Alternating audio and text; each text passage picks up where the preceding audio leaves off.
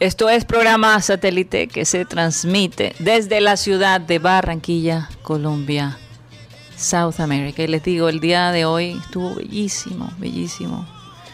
Eh, en el malecón. Em, qué rico hacer ejercicio allá. Entiendo por qué mucha gente va a hacer ejercicio a ese lugar. Es, es encantador. Y cuando vas en las noches, a veces ves el barquito de turistas paseando por el río. Qué, qué cosa tan espectacular, la verdad. Bueno, recordarles a los oyentes que se ganaron los premios. Ya tenemos a Luis Rodríguez que vino por su taza. Entonces hay una taza y un buzo. Milton Zambrano tiene que recoger su buzo eh, de color blanco. Falta el negro, ¿no? Ya vienen por él también. Todavía no se ha comunicado. Ojo que las personas que se ganaron eh, los souvenirs de, de, programas satélites, si no los reclaman de aquí, ahí está la foto de Luis Rodríguez. Muchas gracias Luis por venir, espero que disfrutes esa taza. Y bueno, si no vienen de aquí el viernes, vamos a tener que rifar de nuevo eh, esos souvenirs de satélite, que más adelante ya les hablaremos porque los van a poder comprar. Bueno, Mateo, vamos a, bueno, ya algunas veces los vamos a regalar también, no, no se asusten. Vamos, Mateo, a saludar a toda la gente que ha estado allí pendiente al programa el día de hoy. Adelante, Mateo. Hay que, hay que hacer una limpieza de este chat porque hay, ciertos oyentes, hay un oyente en particular que entra a, ensuciarlo. Uy, uy, uy, uy. Entonces hay que, hay que, hay que enjuagar ese chat. En serio, Mateo. Hay que bañarlo. De ese, de ese oyente en particular. Bueno, un saludo a Milton Zambrano, que dice aquí, se siente una empatía entre Juan Cruz Real y la historia del equipo. Gracias a Dios, el nuevo técnico ha llegado con buena visión y pinta para quedarse para mucho rato. Ojalá que sea, ojalá que sea así. Oye, Mateo. También un saludo. Sí. sí, vamos a tener que invitar a ese oyente a ver si... No, mejor. Si cambia las vibras, no sé. bueno, es tu decisión. quitar? Vamos a ver cómo se sigue portando ese oyente. Adelante. También un, saludo a Juan Segura, José Garcés, Dario Muñoz, Rebeca de la Osa, Alfonso Coronel, eh, John Garrido, Beto Vargas, Enrique Martínez, que dice buenas tardes a todos, contento de estar en sintonía con el mejor programa de la tarde o noche, porque para él a veces le toca escuchar en la noche. Mm. Saludos desde el balcón de los sueños de Bajo Manhattan. También un saludo a Carlos Jaime, Luis Caballero y Yolanda Mengual, que también dice, pero eso también lo ha hecho Junior con Humberto Mendoza, el 10 del DIM y varios más. No los contrataron eh, y comunicaron que no había pasado los exámenes médicos, eh, hablando de cuál jugador de, de No, estaba, según lo que tengo entendido, hablando de lo que pasó con el señor Camargo, que dijo que los jugadores no habían ah, pasado el Camargo. Pero la, la vida, o ¿cómo se llama? El único jugador que podemos decir que ahí se equivocó fue con Ricaurte. Pero aún así, la información. que sí. La, dame, dame, la información que tengo es que él tiene un problema congénito en su rodilla. Okay. Entonces a veces algunos médicos le dicen, no, la verdad no, porque eres muy proclive. Pero hay otros médicos que lo saben manejar. No. ¿Cuál, cuál, cuál lo tiene? Ricardo, sí. Yo, creo que la embarrada más, más grande del, equipo médico del Junior son los jugadores que sí han llegado. Pero ese es otro tema. También un saludo a eh, Rafa Habla, Joan Nieto, María Martínez, Julio Rodríguez, eh, Enrique Martínez, que dice aquí, tiene más marketing el director de Junior que el mismo equipo como tal. ¿Qué les pareció el nuevo video promocional? De ah. ya lo, ya lo hablamos. También un saludo a Luis Angulo, Maelis Charri, Fernando Huelva, Víctor Roa y Alfredo Parejo, que Alfredo Parejo aquí de, deja un comentario que en cierto sentido es válido y muchos lo dicen. Dice, pero es verdad, la gente no apoya, solo critica. Y yo creo que nosotros como, como hinchas, como fanáticos en Barranquilla, a veces somos, somos demasiado... Eh, no, no quiero usar la palabra exigente, porque es, positivo ser exigente. Es, bueno exigir no las cosas buenas. pero a veces somos muy, ¿cuál sería la palabra? Si me pueden ayudar. Somos muy... Mm, proclives. no proclives. No, no, sé cuál es la palabra que quiero encontrar. Mm, pero a veces somos muy consentidos en el sentido de, mm. de siempre, siempre querer algo en particular y eso a veces no es posible. a veces a veces no es no es realista las cosas que piden la gente pero también hay críticas muy válidas que la gente sí da. Eh, y el club no escucha. Muchas veces no escucha. Y yo creo que hasta los mejores clubes del mundo hasta los más ricos del mundo saben cómo interpretar y saben cómo escuchar sus hinchas en algunos momentos. Sí sí sí. Así que... También, bueno, quiero mencionar que el sábado empieza la final de béisbol contra Caimanes y eh, Vaqueros de Montería. Hay algunas personas que comparten una calumnia que yo soy hincha de Gigantes Barranquilla. Eso no es verdad. En algún momento apoyé a, a, a Gigantes de Barranquilla para hacerle la contraria a otra persona y ese año Gigante llegó más lejos. Mm.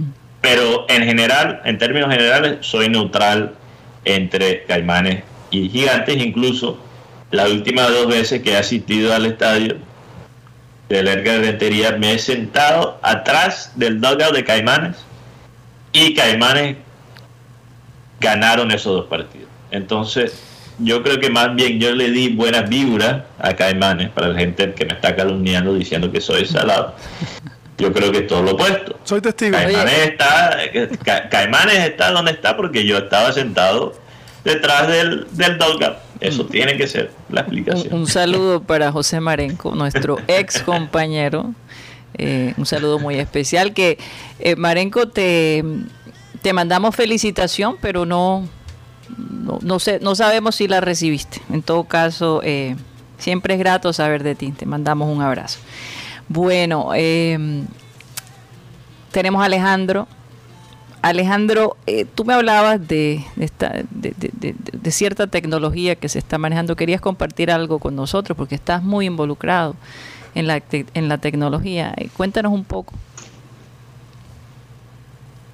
Hola Karina, hola a todos. Sí, como te comentaba, eh, bueno, eh, en un tema respecto a las monedas digitales. Eh, últimamente, ¿quién no ha escuchado hablar de, Bitcoin, de Ethereum, de las monedas del metaverso y de todo este mundo, economía digital que se está creciendo? Y bueno, la verdad, últimamente he estado aprendiendo mucho de ello mm. y quería pues poner el tema sobre la mesa, a ver qué qué cuestiones y qué opiniones eh, tenían ustedes al respecto. Eh, yo creo que el mundo de la moneda digital, eh, aunque está en comienzo y ahora mismo hay mucho miedo al respecto, yo le veo un futuro muy prometedor. Mm. se relaciona como cuando empezó el Internet, que las personas y las empresas eran muy, muy renuentes a decir, no, eso no va a durar mucho. eso se hizo ahora mismo del, del mercado de las monedas digitales. Mm y ahora mismo son un punto de, de, crecimiento y un punto de inversión y de, dedicación de futuro de muchos jóvenes que, que, tienen que se dedican a ello y bueno y empresas y inversiones que, que se hacen a, Bitcoin.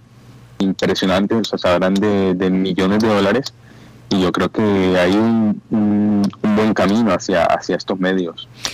Eh, eso que tú dices, esa comparación es bastante interesante. Yo personalmente estoy mirando, eh, digamos, ¿cómo se dice cuando tú miras desde las barreras? Hay una frase específica, se me olvida. Estoy mirando los carros. Mirando a ver qué pasa. Mirando sí, eh, sí está, está, estamos observando a ver cómo, cómo se desarrollan las cosas. Esto pasa también como cuando sacan el celular nuevo, que uno dice, no, yo mejor espero a ver que pasen todos los problemas de ese celular para entonces ya de pronto creerlo. Claro, en el caso del Bitcoin eh, es que eh, a medida que tú vas, eh, digamos, adquiriendo más experiencia, vas ganando terreno, ¿no? pero es eh, entiendo por qué la gente está dudosa. Eh, de todos modos hay empresas que, que, han sido cuestionadas severamente, no Facebook es una de ellas y el temor a la seguridad eh, por estos días es supremamente importante. Yo yo yo Alejo tengo una opinión que, que lastimosamente no la he visto mucho por las redes sociales y por la prensa. Creo que ocupo un espacio un poco único en el sentido que creo que la moneda, como si la moneda digital es la nueva realidad ¿no? de, las finanzas y, y el futuro de las finanzas. Pero no creo que sea algo bueno, honestamente. Y la razón que no creo que sea algo bueno es porque, bueno, hay una cosa que es la más obvia y es el efecto que tiene en el ambiente. Porque este, esta moneda se mina y ese proceso de minar la moneda consume mucha, mucha energía y ya se ha, se ha analizado qué tanto energía tiene la moneda digital. Y la economía digital se gasta la misma energía que se gasta toda Argentina en un año. O sea, tiene el mismo huelle de carbón sobre el ambiente que tiene el país de Argentina. Entonces, Interesante. Mm. eso de una ya es algo que me preocupa. Lo otro es que realmente estas subidas y estas bajadas que se ven a veces en el mercado del cripto favorecen más que todo la gente que tiene una porcentaje grande de las monedas y afecta mucho la, la persona cotidiana, porque mm. se ve en la prensa muchas historias de la persona que hizo un millón de dólares en criptomonedas. Bueno, esa persona invirtió cuando la moneda era realmente nueva. Mm. Nosotros no sabemos si la moneda va a tener ese mismo eh, nivel de crecimiento en los próximos 10 años. No se sabe. Y hay mucha gente que está invirtiendo toda su plata porque la gente le dice, expertos le dicen a ellos, que ese crecimiento es garantizado. Imagínate. Y para mí no es garantizado. Incluso hay muchos países, hay muchos países que han hecho ilegal minar las criptomonedas. Entonces yo creo que la criptomoneda está aquí y está aquí por mucho tiempo pero me preocupa, yo no creo que sea propiamente una mejor opción al sistema tradicional, que también es un sistema que para mí está dañado en muchos sentidos. Oye, Mateo, pero es que eh, en general no hay que poner no hay que poner todos los huevos en, una cesta, hay, que poner un poquito aquí, un poquito allá. más grande para cualquier persona. no pongan todos tus huevos en el cripto. Pongan algunos huevitos si quieren, pero no todos. No todos, así es. ¿Qué dices eh, tú? De hecho, como, ah. como todo en lo, en lo digital tiene que evolucionar y efectivamente esa parte de la huella y el consumo de energía es, inmensamente grande actualmente y por lo que he visto en los proyectos están trabajando precisamente para reducir esa huella de carbono. Que lo consigan reducir al 100% no es, no es eh, factible ahora. Hay determinadas otras monedas que no son Bitcoin y Ethereum que están trabajando en diferentes proyectos y si tienen un, proceso de minado diferente o, una cadena de bloques diferente que usan, usan menos energía. Mm.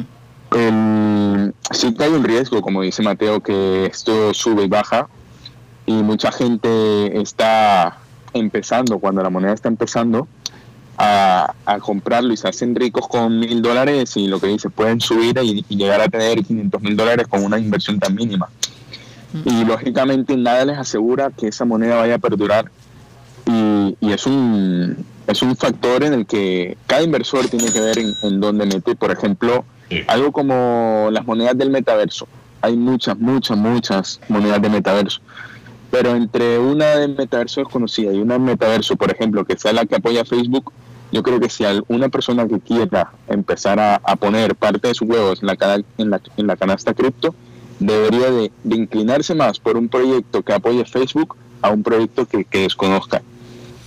Así es. Eh, Porque hay mucho, hay mucho, hay mucho fraude que se comete, hay muchas monedas que te prometen, no, esta moneda sí empieza con un valor de 5 centavos, pero tú vas a ver, en tres años va a tener un valor de 3 dólares.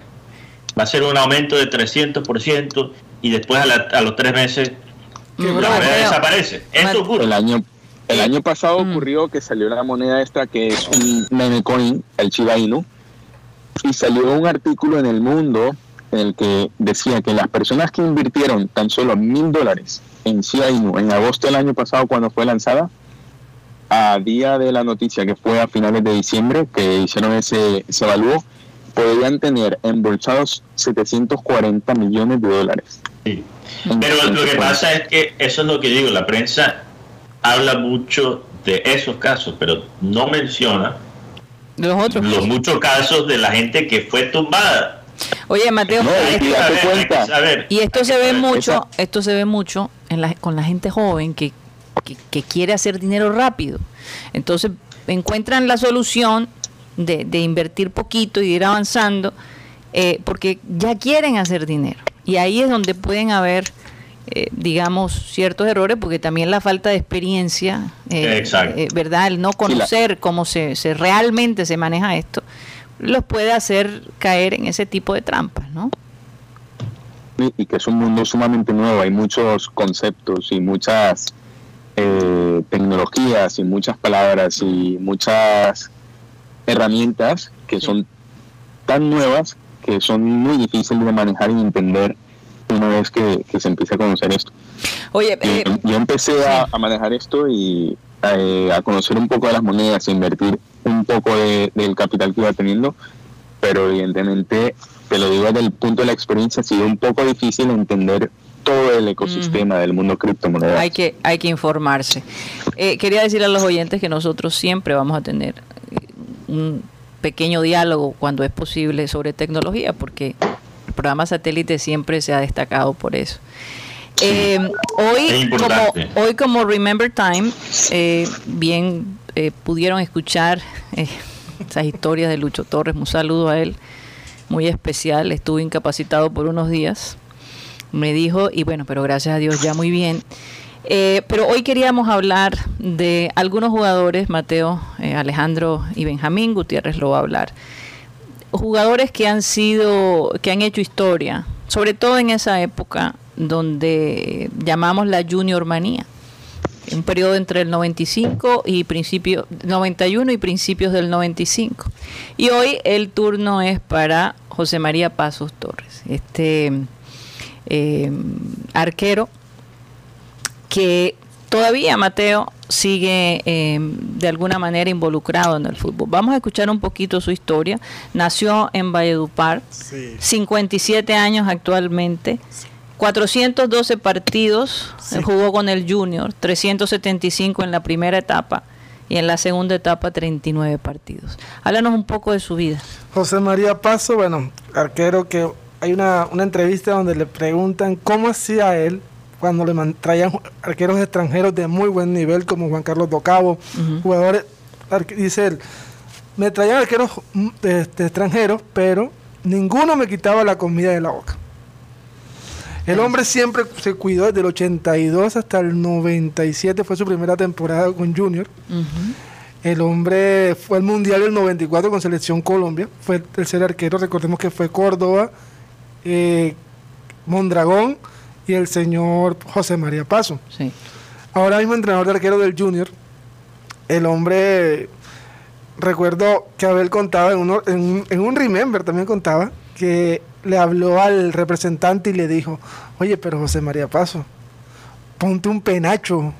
Ponte una, una, pañoleta. Una pañoleta. O algo en la cabeza. Te ves muy común, tú no le metes miedo a nadie. Y bueno, José María Paso... Esa es una anécdota. Hizo eso. Sí. Hizo así, bueno, José María Paso eh, quedó entre los arqueros más ganadores de la historia del Junior de Barranquilla. Así es. Y en este momento entrenador de arquero del equipo y bueno, ahí va, cinco campeonatos también llega con el Junior como, como entrenador de arquero.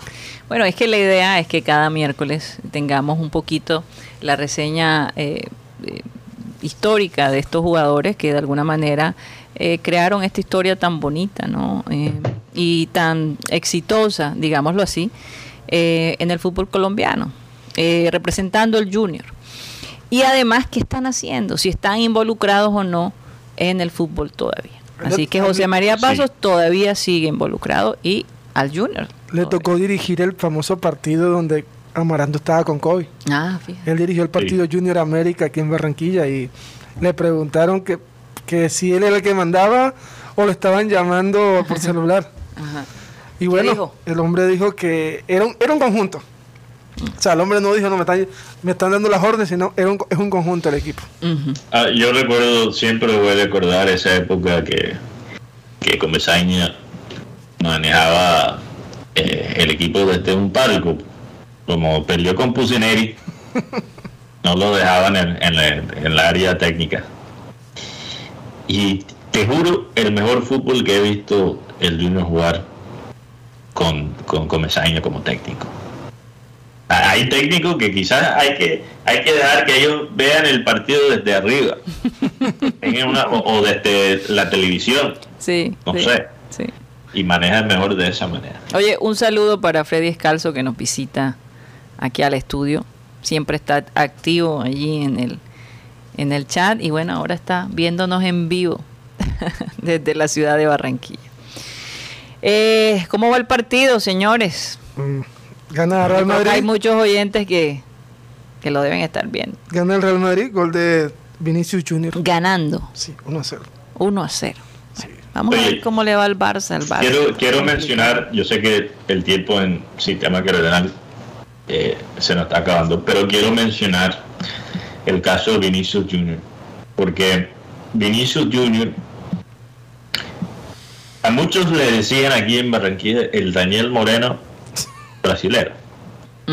y, y, la razón porque es que Vinicius Junior, un jugador muy veloz, eh, muy, muy bueno con el balón a sus pies, no, obviamente juega con ese sabor brasilero que ya conocemos tanto.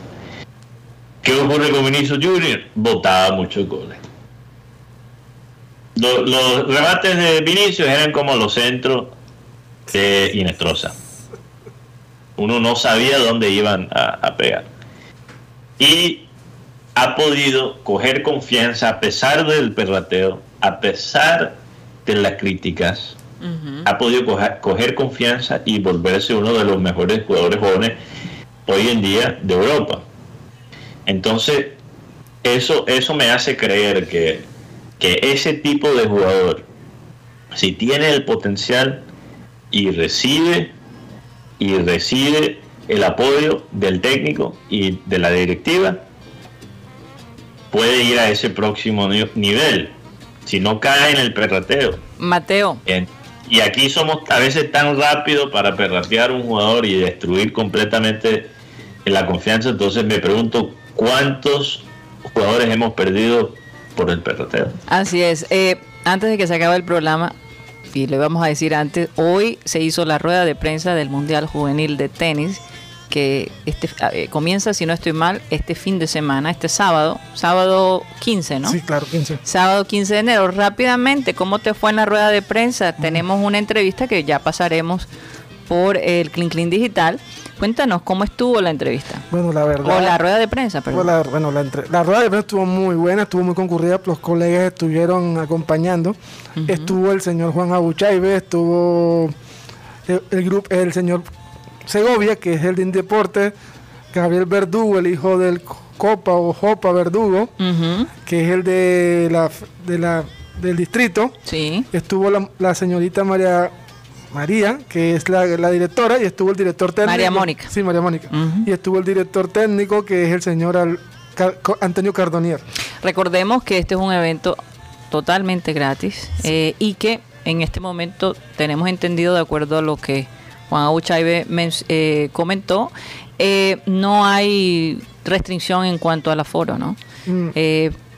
Estoy en lo correcto. Sí, totalmente. Lo hecho, sí, hay que llevar el, eh, el certificado de vacunación el carnet de vacunación con las dos dosis. Ok. Bueno, nos vamos del Sistema Cardenal. Muchísimas gracias por haber estado con nosotros. Recuerden que estamos de lunes a viernes de 1 y 30 a 2 y 30 de la tarde, aquí en la 1010 10 AM. Seguimos a nuestro Clean Clean Digital a través de nuestro canal de YouTube Programa Satélite. Muchísimas gracias.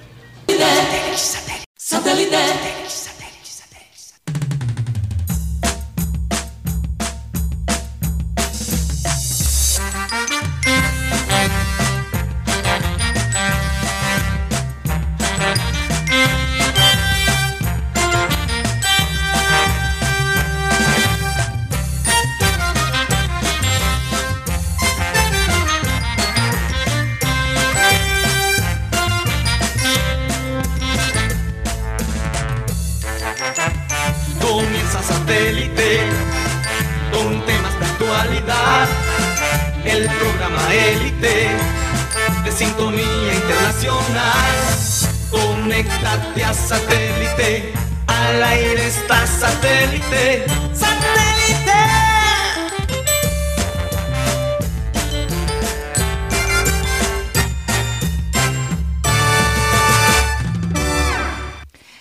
Señoras y señores, bienvenidos a programa Satélite. Muchísimas gracias por estar con nosotros el día de hoy.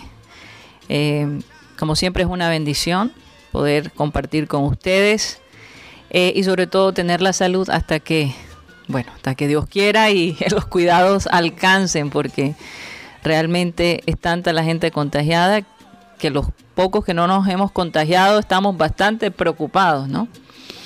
Pero bueno, es, una, es un regalo de Dios, digámoslo así, poder estar eh, presentes el día de hoy. Recordarles a ustedes, nuestros oyentes, que transmitimos a través de Sistema Cardenal 1010 AM y a través del TDT de Sistema Cardenal, como también lo hacemos eh, a través de nuestro canal de YouTube, programa satélite. Y bueno, recordarles a aquellos que ganaron las tazas, porque ya pudimos comunicarnos con las dos personas que se ganaron los buzos de satélite, que podrán recogerlo a partir de esta tarde, eh, pero la gente que se ganó la taza todavía no se ha comunicado, entonces por favor lo pueden hacer al 300 716 0034. El único que se comunicó fue Joan, que vino por su taza. Quedan tres tazas y a final de esta semana los ganadores no se comunican con nosotros, vamos a volverlas a rifar. Así es de la costumbre de nosotros. Eh, vamos a saludar a toda la gente que está, que forma parte de satélite, a la gente de producción, Benji Bula, Tox Camargo, Alan Lara. Tenemos a Mateo Gueidos desde la ciudad de Miami. También estará con nosotros Alejandro González desde Madrid. Por cierto, hoy juega el Real Madrid contra Barcelona. Y bueno, a las dos. A las dos, así es. Y Me estás escuchando, Karina. Perfectamente, Mateo, perfecto. Ok, iba a decir algo muy rápido. asegúrate de repetir ese comunicado a los oyentes después de los comerciales, porque yo sé que hay, hay muchos que apenas están ahora eh, entrando. Sí, total, total. buen, buen, eh, ese panorama tuyo, ¿cómo se dice? Ese escenario que tienes allá de... un fondo nuevo. Un fondo nuevo, interesante, ¿no? Bueno, eh, Benjamín Gutiérrez, Juan Carlos Rocha, que todavía está convaleciente, va a pasar por lo menos una semana fuera de, de, estar con nosotros. Le mandamos un saludo especial para él y su familia. Muchas bendiciones, nos hace mucha falta, Rocha. Así que, bueno, Dios quiera que ya pueda estar con nosotros pronto. ¿Y quién les habla? Karina González. Vamos a comenzar el programa con la frase acostumbrada que dice así. La mejor manera de predecir el futuro es crearlo. ¿Qué piensas de eso, Mateo, cuando lo escuchas y Benjamín Gutiérrez? Mateo, ¿lo perdimos? ¿Me escuchan? Sí, perfectamente. La mejor manera de, de ¿cómo es? De predecir, predecir, el, futuro. es crearlo. Mm. Interesante. Sí, yo, creo que me recuerda a una frase que hemos usado mucho, ¿no? especialmente cuando hemos hablado del fútbol. Ajá. un deporte que parece tan al azar, ¿no? Sí. Eh, de crear tu propia suerte. Así es. ¿Cómo, ¿Cómo crea uno su propia suerte? Yo me imagino que, que es algo como lo que hizo Guti para llegar al satélite. Y no lo digo, Guti ya se está riendo, Guti se está riendo, pero lo digo con toda la seriedad. Esto no es un, un perrateo contra Guti. Guti llegó a satélite porque se puso en una posición para llegar. Así es. Eso no, eso no garantiza nada. No ponerte en la posición no garantice que te escoges o que tengas el talento o que tengas no eh, las herramientas, pero aumenta la posibilidad y yo creo que hay mucha gente que se queda frustrada con su vida, eh, con, con, su situación, pero no, no se aprovecharon, no, no se alinearon con lo que estaba pasando en su presente. Mira, Mateo, eso es como, como un poquito como cuando Pedro, oye, todo el tiempo que Pedro estuvo con Jesús. Y con todo y eso, no le aprendió muchas cosas a Jesús. Después las entendió, pero en el momento no, no las captó, ¿verdad? Eh, y, y, yo creo que muchas veces las oportunidades también. sí claro las oportunidades llegan las oportunidades llegan por ejemplo el chino Sandoval tuvo la oportunidad de regresar al junior y se creó su, su propio futuro una, una mala decisión verdad lo puso en una posición difícil y ahora su proceso se atrasa yo no diga que él es un hombre joven pero su proceso se atrasa precisamente, su futuro se atrasa por las decisiones. Entonces las oportunidades cuando te llegan, hay que agarrarlas. Aunque, aunque no funcionen, pero algo bueno se debe aprender. Y, lo que pasa, Karina, es que, y, esto se presta para ese ejemplo del chino Samuel. Lo que pasa, y esto lo hablamos, no recuerdo con quién lo hablamos, yo creo que... Mm, ¿Con quién? Ah, con Jorge Baena, creo. Sí. Que le, le, compartía a, a Jorge Baena mi, mi teoría de cómo predecir el futuro.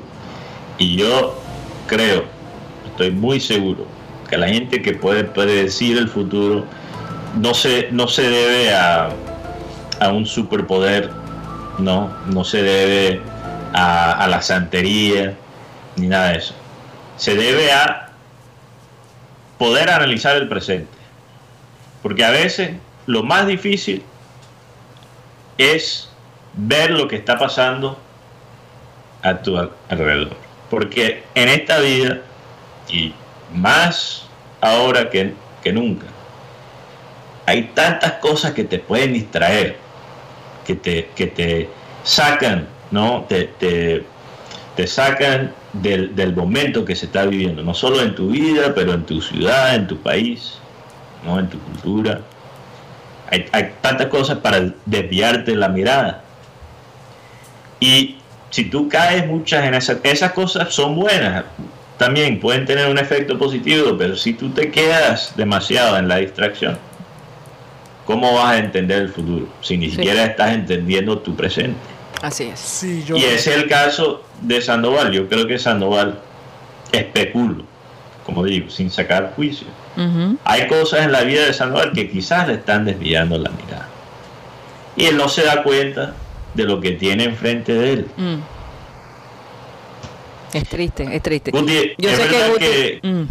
es verdad que lo de Dita se cayó, lo de Nudes. en el momento está caído porque parece que hay una oferta de la MLS. Entonces se está esperando porque la gente de Argentina, con las buenas tardes para mis compañeros, para mi jefa, para todos.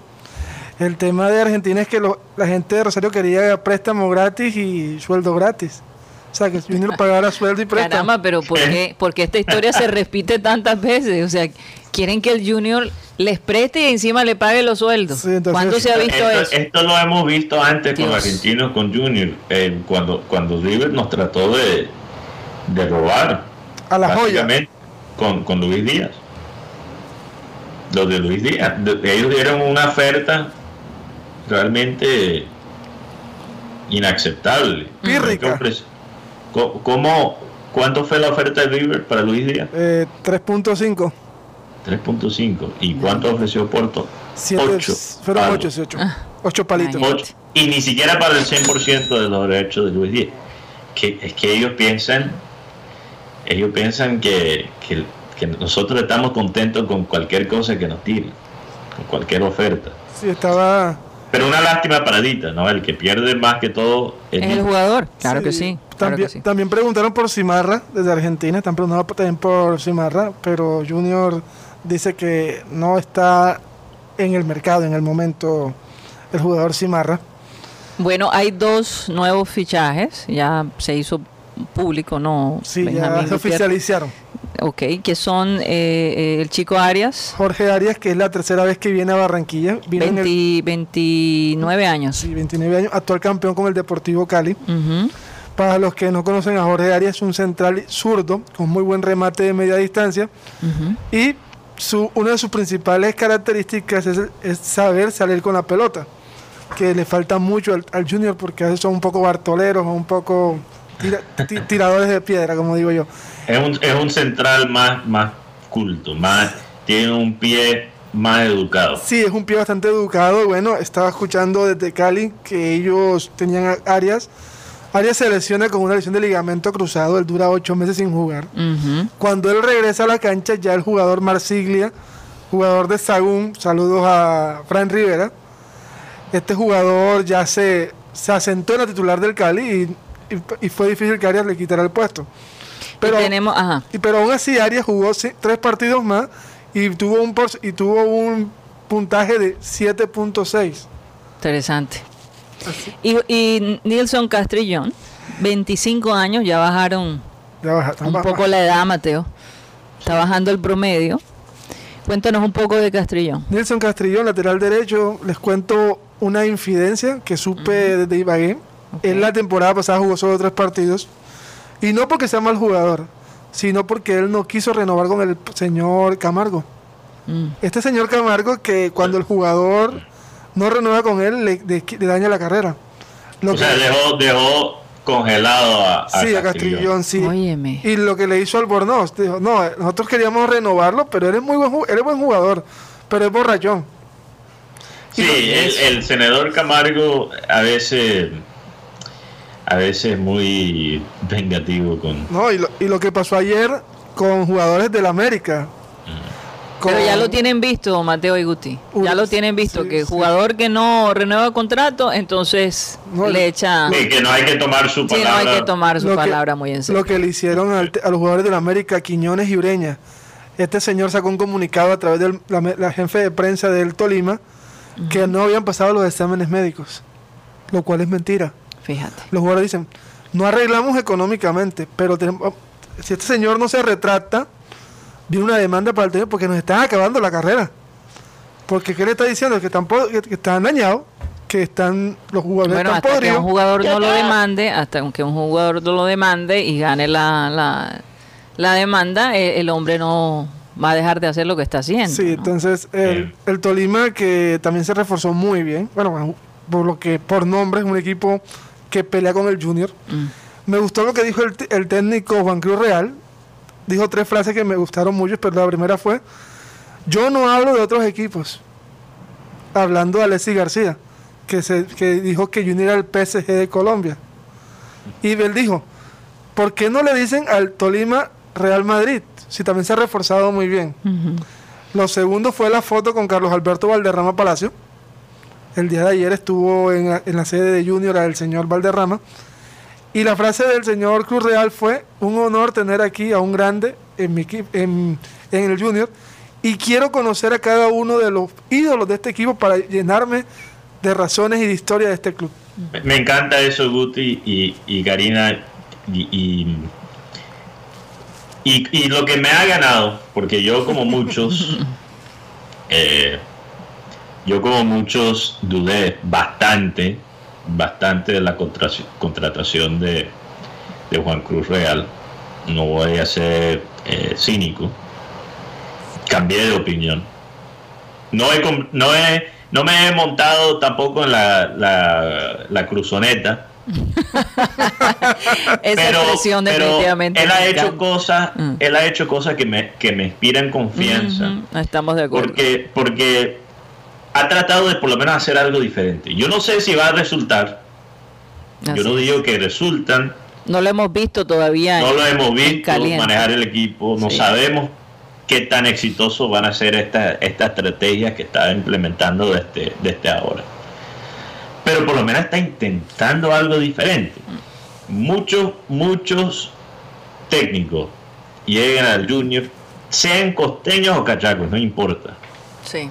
Llegan al junior con una prepotencia. Es algo que realmente ha marcado para mí los técnicos, todos los técnicos que han llegado al junior en los últimos 10 años han llegado con cierta eh, prepotencia. Eh, Arturo eh, Reyes, Arturo Reyes nunca se hubiera reunido de esa manera pública con el vivo. Porque yo me imagino que la manera de pensar de Arturo Reyes es la siguiente. Si yo monto la foto con el pibe, significa que yo no sé lo que hago. Porque hay ese concepto, y yo creo que en el fútbol colombiano, que pedir ayuda, que mm. pedir ayuda es algo mal.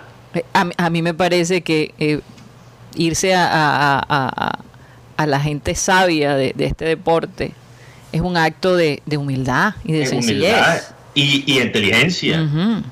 Claro, claro que Juan Cruz Real puede aprender algo. Por favor. Eh, entonces yo no vi esa actitud ni de Arturo Reyes, ni tanto de Amaranto Perea, siendo ellos técnicos jóvenes. Y Juan Cruz Real, que ni siquiera es colombiano, que ni, siquiera es costeño, puede llegar a, Barranquilla, puede llegar a Junior y mostrar algún tipo de reverencia mm. hacia uno de los ídolos, no solo de nuestro club, pero de todo el país. Pero tú Me parece mm. súper. es, por eso que, los técnicos extranjeros eh, de alguna manera dejan huellas, porque es que, y yo me imagino que él dijo, vamos a la historia del Junior, vamos, fue a la aleta, estuvo allí observando, mirando a todo, eh, eh, lo que se ha hecho ¿no? alrededor de la historia del equipo, busca al pibe, que fue definitivamente digamos, uno de los jugadores más importantes que ha tenido el Junior, ¿verdad? Uno de los jugadores más importantes. Si no, el más importante. Si no el más importante. Y, y entonces, eso, ¿eso qué te dice? Pareciera que a los argentinos les enseñan a respetar a sus, a sus ancestros, a, los que dejaron historia. Eh, sí, son, cosas buenas que, hay que, que, hay que imitar, hay que imitar. Eso es lo que, eso es algo que falta, Karina, en el país, en, en el, en el fútbol de selección, algo que falta a nivel de clubes y es algo que falta incluso en el mercadeo de nuestro equipo. Y yo sé que muchos quieren escuchar sobre este tema. Yo ayer dije eh, que estaba mamado de hablar de los abonos del Junior. Pero lastimosamente el club la sigue embarrando y me toca hablar de este tema de nuevo hoy. Aunque yo no quisiera, me toca porque la embarrada fue tan grande, fue tan grande, que, que es imposible de evitar.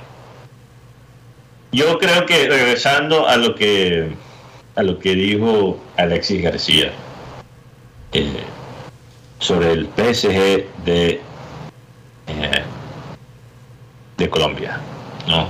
ese apodo que le puso el Junior. Yo creo que una comparación más apta sería el Manchester City de Colombia. Y la razón que lo digo es que el Manchester City, teniendo el mejor técnico del mundo, uno de los mejores de la historia, teniendo todo el talento del mundo, no puede llenar su estadio no puede llenar su estadio, teniendo todo ese talento, teniendo ese calvo majestuoso, ¿no? Pep Guardiola, querido por todos los fanáticos del fútbol. Así es. Y no puede llenar el estadio. ¿Por qué? Porque no hay identidad en cómo se vende como club. No lo hay. La gente no se representa, no se ve representada. La gente de Manchester no se ve representada en ese club. Entonces, eh, el periodista que te dice a ti que estos fichajes son suficientes para, llenar el, el estadio, no conoce el fútbol, porque lo que llena el estadio no es solo el fichaje, sino la identidad. Es la razón que Teo, Teo llena un estadio completo en su presentación. Porque el talento está ahí, sí, pero también porque sabemos que él jugó bola de trapo en la chinita. O sea, representa, representa. Y si tú no tienes esa otra parte, nunca vas a llenar el estadio. Entonces, teniendo ese contexto en cuenta, da todavía más vergüenza porque la diferencia entre Junior y Manchester City es que Manchester City no tiene identidad porque realmente no tiene historia. Mientras que nosotros no tenemos esa excusa, porque como club tenemos con qué, tenemos con qué. No tenemos identidad porque el club es un club flojo. Y lo que más demuestra que el club es un club flojo, flojo en muchos sentidos, flojo mercadeo, flojo en la parte logística, pero, pero lo que más representa esa flojera, esa pava que muestra el Junior, es lo que hicieron ayer. Ah montando un video para promocionar los abonos plagiados del Radio Vallecano, plagiado. Y algunos han tratado fuera de micrófono, fuera de no de los medios, en chats de WhatsApp, han tratado de echarle la culpa al editor. Oye, pero ¿quién contrata el editor? ¿Quién revisa el trabajo del editor de ese video? Pero todo es así. Nadie quiere nunca tomar la responsabilidad. No, y, creen que uno no se va a dar cuenta. En, este, en esta época digital, donde todo se ve, donde eh, nada está oculto, ¿qué les hizo pensar que imitar la misma promoción iba a causar algún impacto en, en, en, en la gente para comprar los abonos? Es que, es que yo no, de verdad, yo, ¿No será que son, eh, y no, no que, la gente que hace esto son aprendices y no tienen la menor idea de lo que están haciendo? Por lo menos háganlo bien. Por lo menos hagan esto bien. Bajo costo, Mateo, muchas veces eso pasa. De verdad es que Mateo tiene una frase que es, haz la cosa sencilla. Era, era tan sencillo como dejar el video de Jorge Arias, nada más. Por favor. ¿Por qué te pones a dañar, volverte un, un meme ambulante? Mira que y, Guti, Karina, ¿se pueden imaginar si el chiringuito se entera de esta vaina? no. Si esto llega ya llegó a España, nos van a perratear a nivel global. Ya llegó esto, Es que no se dan cuenta, es que no se dan cuenta. Tienen un jugador como Borja, que ha estado en la mira del mundo, ¿verdad? Tienen jugadores importantes, de alguna manera, que ahora van a formar parte de la selección Colombia. ¿Y cómo pueden pensar que montar un video de esto no, no de alguna manera va a impactar o va a crear controversia? Por Dios. ¿Qué, les pasa de verdad? Y, y, en lo chistoso que ayer hablamos que realmente en el departamento de mercadeo no es un solo, una sola idea original. Y, y literalmente horas después de nosotros decir eso, lo comprobaron. Que ellos no tienen la capacidad realmente hacer algo original, algo que la gente vea y sienta. No, eso, eso me representa a mí. y después, ¿qué pasa, Karina? Y esto es lo que realmente más que cualquier otra cosa me saca la piedra. Porque el video, bueno, uno tampoco se puede, se puede molestar. Por todo. Eh, no, no, con, con algo tan bruto, porque hasta cierto punto hay que tener cierta piedad para la persona. Pero como si no hubiese talento aquí en la costa para hacer cosas. No, no, no, yo sé, yo sé, pero lo que digo es que hay que tenerle piedad a la persona que, que mandó a hacer ese video y que lo dejó pasar porque se, se nota que no sabe, ¿no? Pero lo que sí me saca la piedra es la maldad, que sí es diseñada que sí tiene su propósito. Entonces salen ciertos artículos.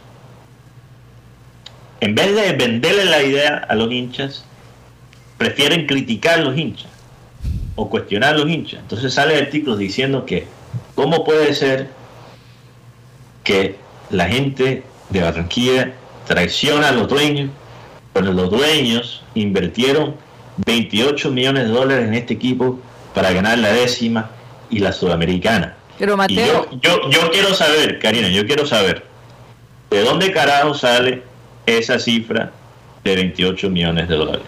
Porque la mayoría de los fichajes del Junior han sido agentes libres, con la excepción, ¿no?, de Borja. ¿Dónde, ¿De dónde vienen esos supuestos? Y esto sale en medios, medios que ponen artículos sin autor, que tienen cifras sin fuentes. Dicen que los dueños invirtieron 28 millones. ¿Dónde carajo están esos 28 millones que se invirtieron? Porque si son, si son solo en jugadores, debe ser que están pagando unos sueldos a esos jugadores descomunales. Entonces, están, están, son víctimas de un robo por los representantes de los jugadores que han llegado. Esa es la primera opción. ¿no? O la segunda opción es que el número es algo completamente inventado. Porque si no, si, si 28 millones no es en los jugadores, definitivamente no es en la parte logística del club. Pero Mateo, definitivamente no es en el marketing. Tú estás hablando de un equipo que en algún momento se dijo que los hinchas no eran importantes, que para eso tenían los patrocinios. Así tuvieran que poner patrocinio en las pantalonetas, en todas partes. O sea, ya tú te puedes imaginar cuál es el concepto, ¿no? Eh, eh, hacia dónde va el enfoque realmente del equipo. Desafortunadamente es doloroso, pero es una realidad. Oye, tenemos a... Sí, el tema de los 28 millones es toda la nómina como tal. Ah, bueno. No, no los fichajes solamente eso, eso es un número tan maquillado, porque primeramente cualquier persona que conozca algo de las finanzas, yo ni siquiera soy experto financiero y no pretendo ser experto Menos financiero, pero yo conozco que ese valor que asignan al equipo no significa la inversión de los dueños. Esas dos cosas, eso no es el mismo número. Ese es el valor Agregado. no, no, es el valor total de los jugadores, pero no significa que eso es lo que pagó el club para conseguir esos jugadores. Por eso, agregado. Es un valor agregado. Sí, un valor agregado. Eso es realmente, incluso esos números muchas veces vienen de sitios webs como, como Transfer Market, que es el, el que más se usa. Y hay periodistas que han destapado que Transfer Market es Infla. y muchas veces manipulable por los mismos representantes, por los mismos equipos. Entonces ni siquiera ese 28 millones de valor agregado de todos los jugadores en la plantilla, ni siquiera ese número es confiable. Mm. Entonces la mentira, eh, hay, hay una mentira en varios niveles, de decir que los dueños eh, están invirtiendo 28 millones en el equipo. Eso, eso realmente es, no puedo creer que un medio que pretenda ser serio tiene un dato así. Oye, tenemos yo, realmente me quedo aterrado. No, aquí Enrique Martínez dice lo siguiente, yo no sé si es algo ya confirmado, pero dice que aparentemente acaba de salir que el Junior va a comenzar a financiar los abonos mediante con Barranquilla, ¿no? Parece con Barranquilla, Brilla, Serfinanza y la tarjeta ah. olímpica. Ahí va. Y va a tener una parte física también. Oye, me tenemos a, Alejandro González desde Madrid. Vamos a darle la bienvenida, que por cierto hoy juega Alejandro el Real Madrid. Claro que tú eres del Atlético. Así que me imagino que tu interés. Buenas tardes. De todos modos, a los enemigos siempre hay que observarlos, ¿no? Adelante, Alejandro. Sí, evidentemente.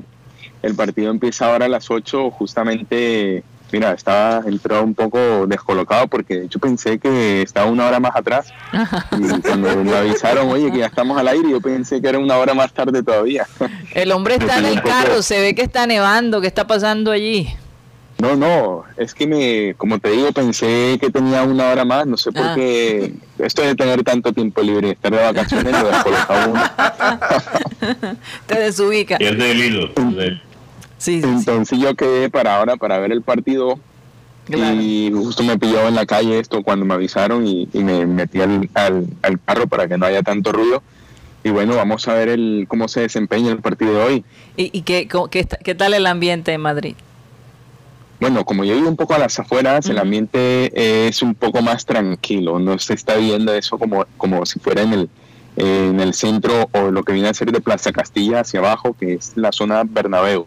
Sí. Y bueno, aquí están, bar- he visto bares llenos, eh, suele tocar hacer reserva porque ahora mismo con el COVID y con las limitaciones, las pocas limitaciones de espacio que hay, eh, toca hacer reserva, entonces por lo tanto pudimos eh, conseguir una y vamos a ver qué tal qué tal se desempeña esto, con unas tapas, unas cañas, Mm, auténticamente un buen español. vino o una sangría también.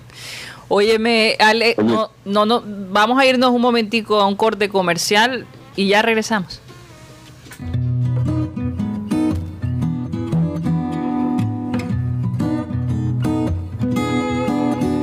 El tabaquito chino hizo su agosto aquí. Los- Claro. Los chinos siempre tienen unos productos em- emblemáticos. El mentol chino. El mentol y el tabaquito chino. Tengo un amigo que se pasó de dosis y tuvo que ir, la ambulancia se lo tuvo que llevar. Se- Sí, se cayó la antena. Porque se le cayó la antena inmediatamente, porque eso va en el efecto contrario. Al fin y al cabo, el- la idea del tabaquito, eh, el tabaquito chino era prolongar eh, el coito y tal, y alargar un poco el chico. Pero eso a la larga termina. No, pero si te pasas de tabaquito chino, lógicamente Se va para atrás. eso, eso, eso científicamente. Lo- los sombreros chinos les pasará lo mismo. Lo que puede ocurrir con esos sombreros chinos, Pepe, es que el sol se traspase el sombrero y te queme la cabeza y no Lo, te lo deja. noto como, lo noto como preocupado, don Pepe. ¿Qué pasó, hermano? No, no, no, yo no compré. Yo, yo no No, compré. Pepe eso. nunca utilizó el tabaquito Ni más chino. Y nunca no vuelva a compré ser. sombreros chinos tampoco. Yo no soy Luis Torres. No, yo, yo nunca usado sombrero. Aquí va a haber una plomera, No, una tarde no- de yo nunca he esta. usado sombrero ni gorra. ni va a haber sombrero chino. plomo. No, pero esta- yo te vi comprando sombreros chinos ahí. uno, y uno cabezón no puede andar. Oye, Pepe dice que nunca sombrero chino. Mira el que tiene puesto de 5 barras. No, este es antioqueño. ¿Ah? Ese es paisa. No, imagínate tú un paisa que lo trae a la China todavía, Ese doblemente chino. Ese es barbicio legítimo, yo lo vi en la marca. Claro, es hecho por paisas. Ah, pues, ¿Ah? Hablando de Palvicio. Ajá.